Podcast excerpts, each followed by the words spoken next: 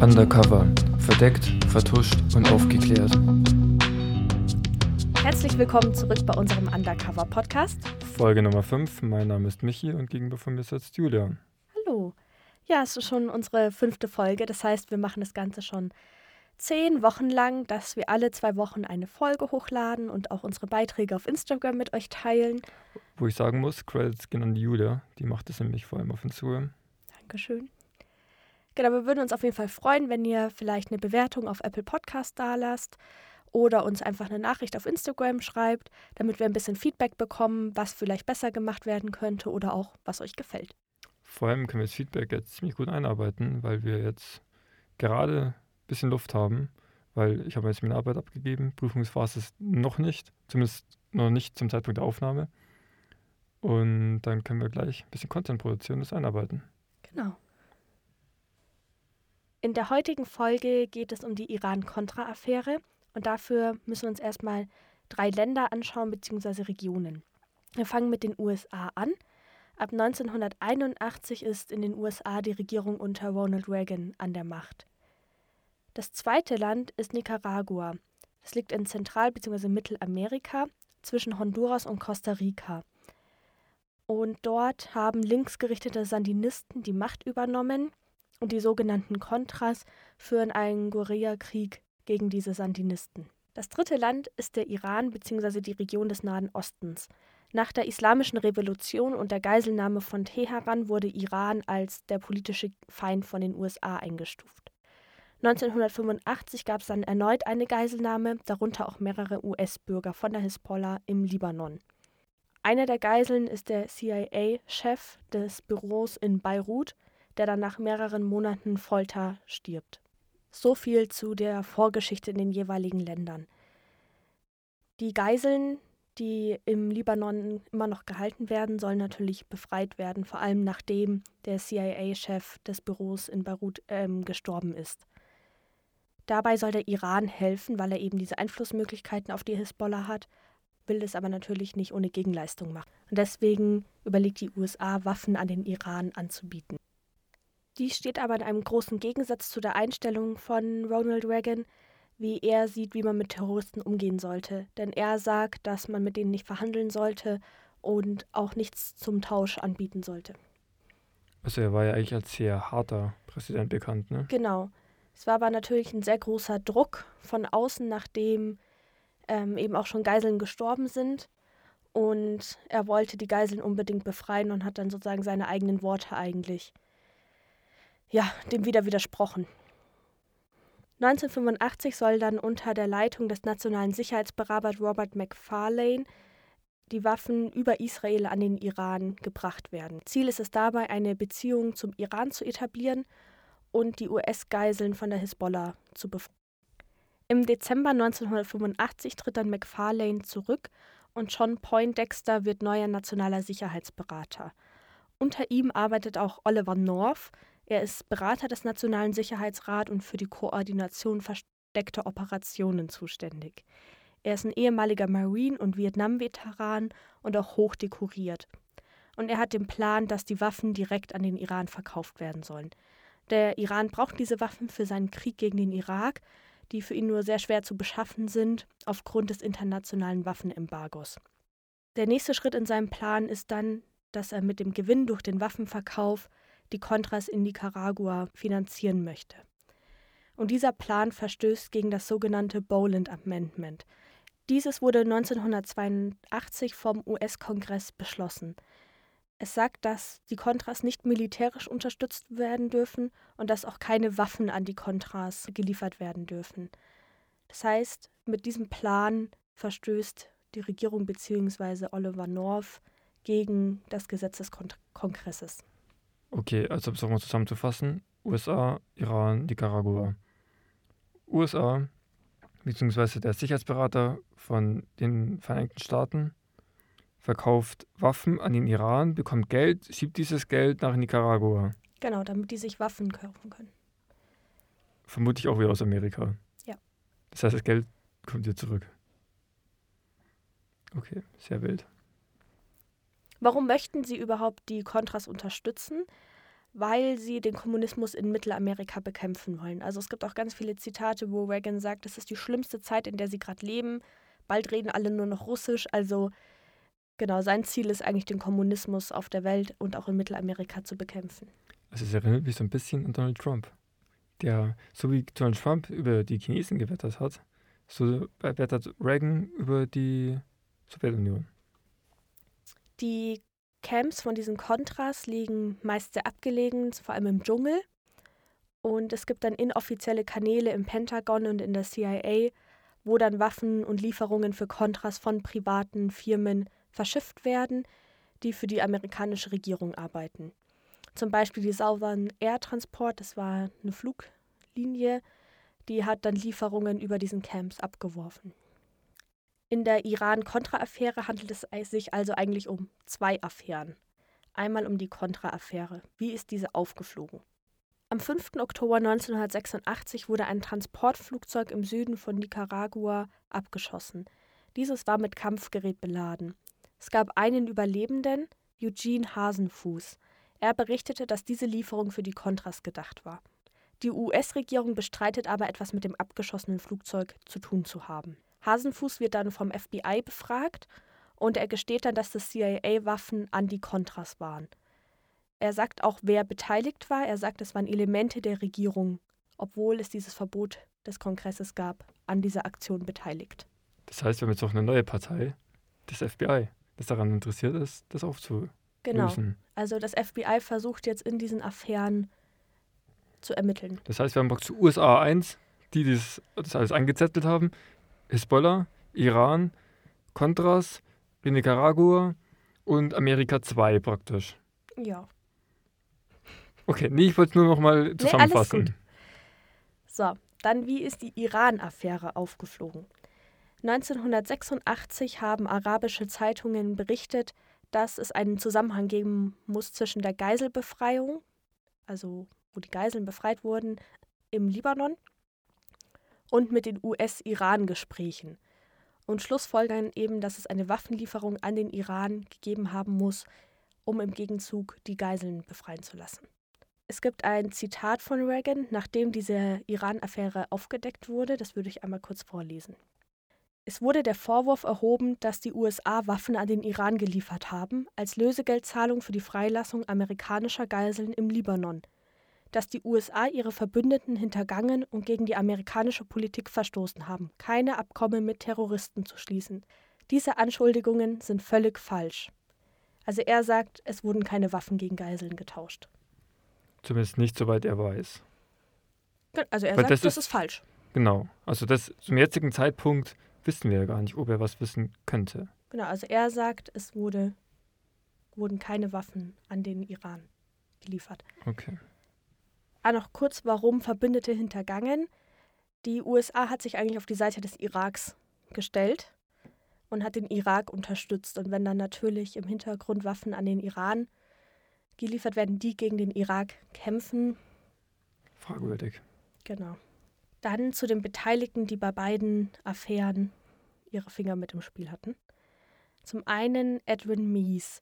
Er ist der US-Justizminister und er hat lange Zeit alles abgestritten. Also in vielen Interviews und Befragungen hat er gemeint, das ist nicht passiert, er weiß davon nichts. Aber er hat dann den Zusammenhang hergestellt zwischen der Iran-Affäre und der Contra-Affäre. Das heißt eben diesen Zusammenhang von die Waffenlieferungen in den Iran und das Geld war, womit dann Waffen für die Contras gekauft wurden, um dieses Amendment zu umgehen vom Kongress. Und er sagt, die einzigen Personen, die davon wissen können, sind Oliver North und Sean Poindexter. Das heißt, die beiden vom Nationalen Sicherheitsrat. Sowohl Oliver North als auch John Poindexter vernichten einen Großteil der Dokumente. Und North sagt dazu, Handlungsvollmacht kam immer, glaube ich, von meinen Vorgesetzten. Meine militärische Ausbildung hat mir den festen Glauben an die Befehlskette eingeschärft. Ich gebe gern zu, ich wollte handeln. Ich war stolz, als jemand zu gelten, der den Job erledigt. Typische Ausrede. Ich habe doch nur die Befehle ausgeführt. Genau. Poindexter hatte einen geheimen Kanal eingerichtet, durch den North und er geheim eben kommunizieren konnten. Er hat dann die meisten dieser Nachrichten mit North gelöscht, Aber das FBI hatte Zugang zum Backup-Tape und konnte die Nachrichten wiederherstellen. Und es sind Nachrichten, die beweisen, dass Poindexter wusste, was North geplant hat, beziehungsweise was dieser tut, und hat es somit genehmigt, weil er der Vorgesetzte von North war. Weil Poindexter natürlich versucht hat zu sagen, er wusste nicht, was North macht und die Schuld erstmal auf ihn schieben wollte. Sie haben also versucht, sich die, Schu die Schuld gegenseitig in die Schuhe zu schieben, aber mit den Tapes konnten sie dann nachweisen, wer tatsächlich davon gewusst hat, wer es ausgeführt hat. So beide.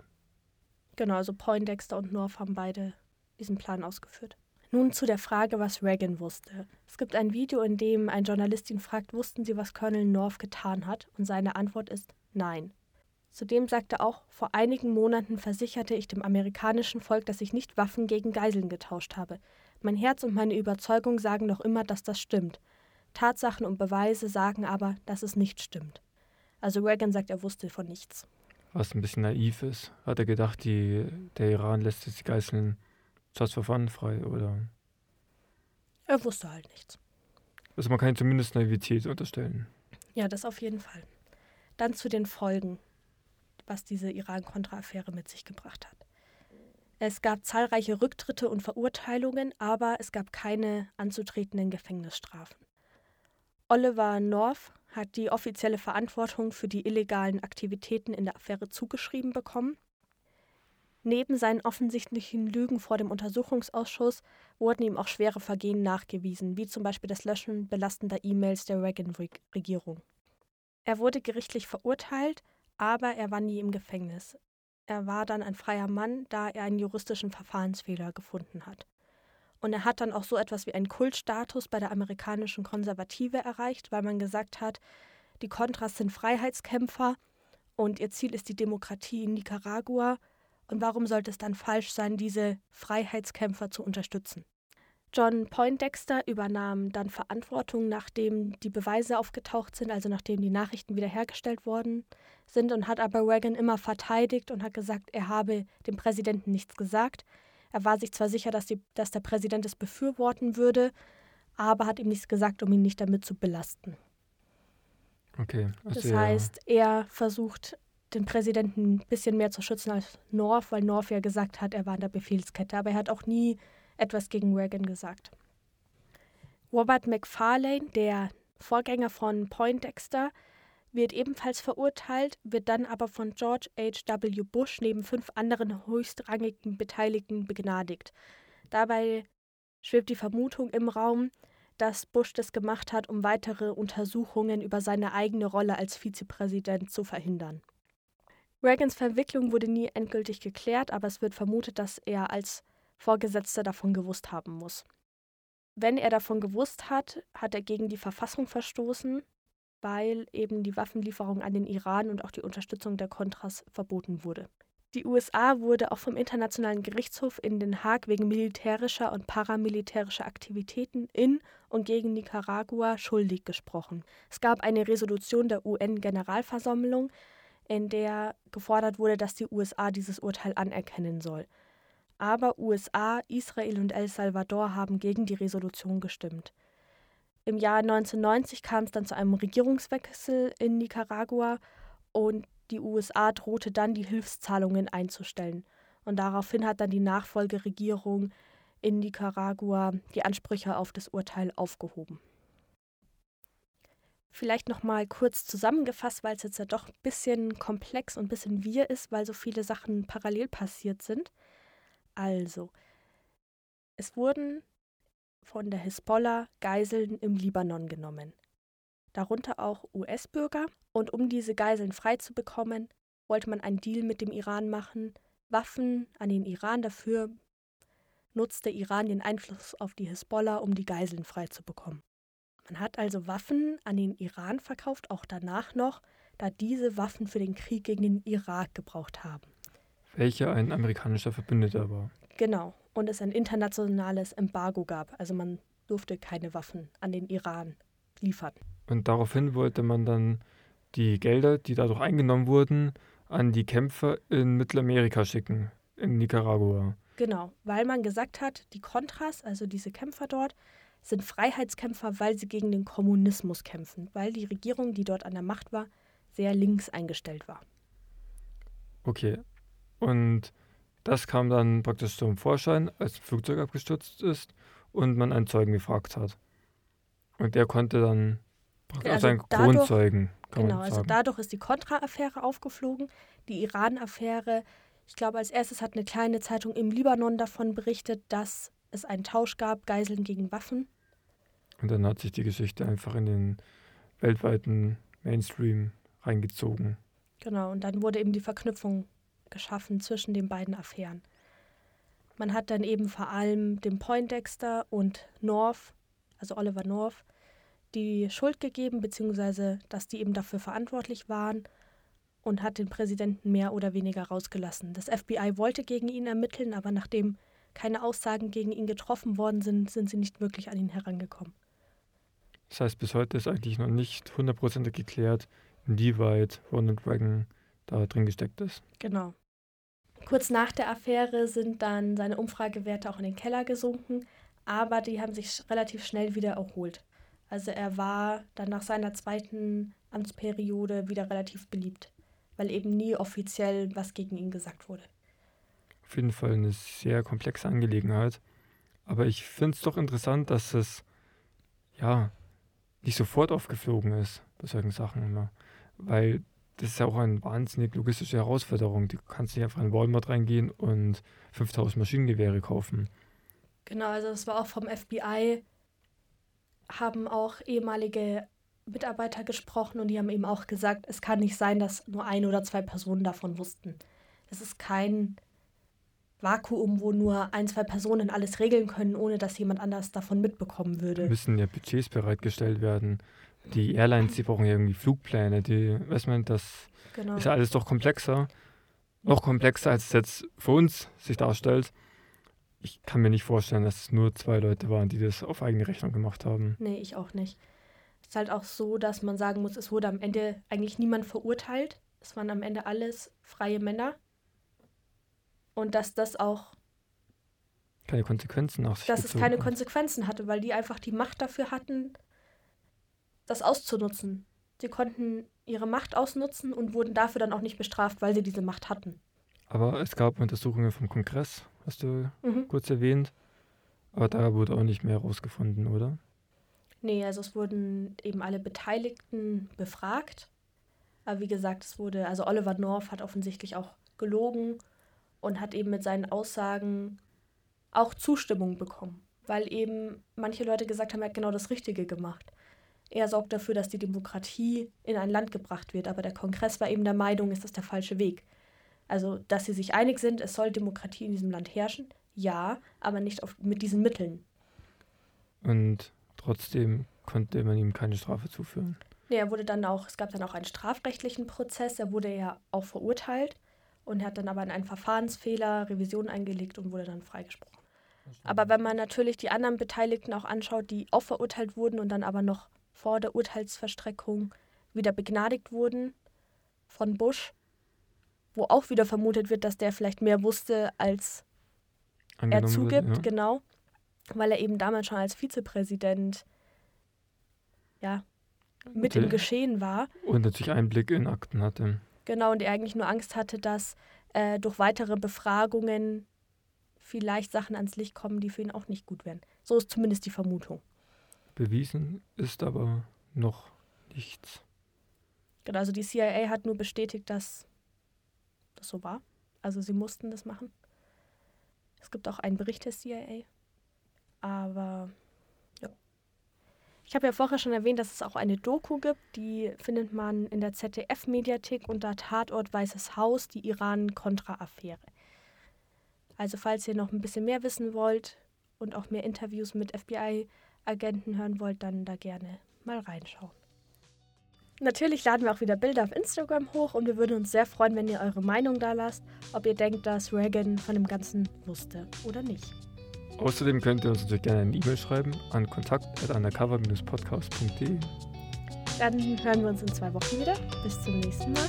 Bis Macht's gut. dann. Ciao, Ciao. servus.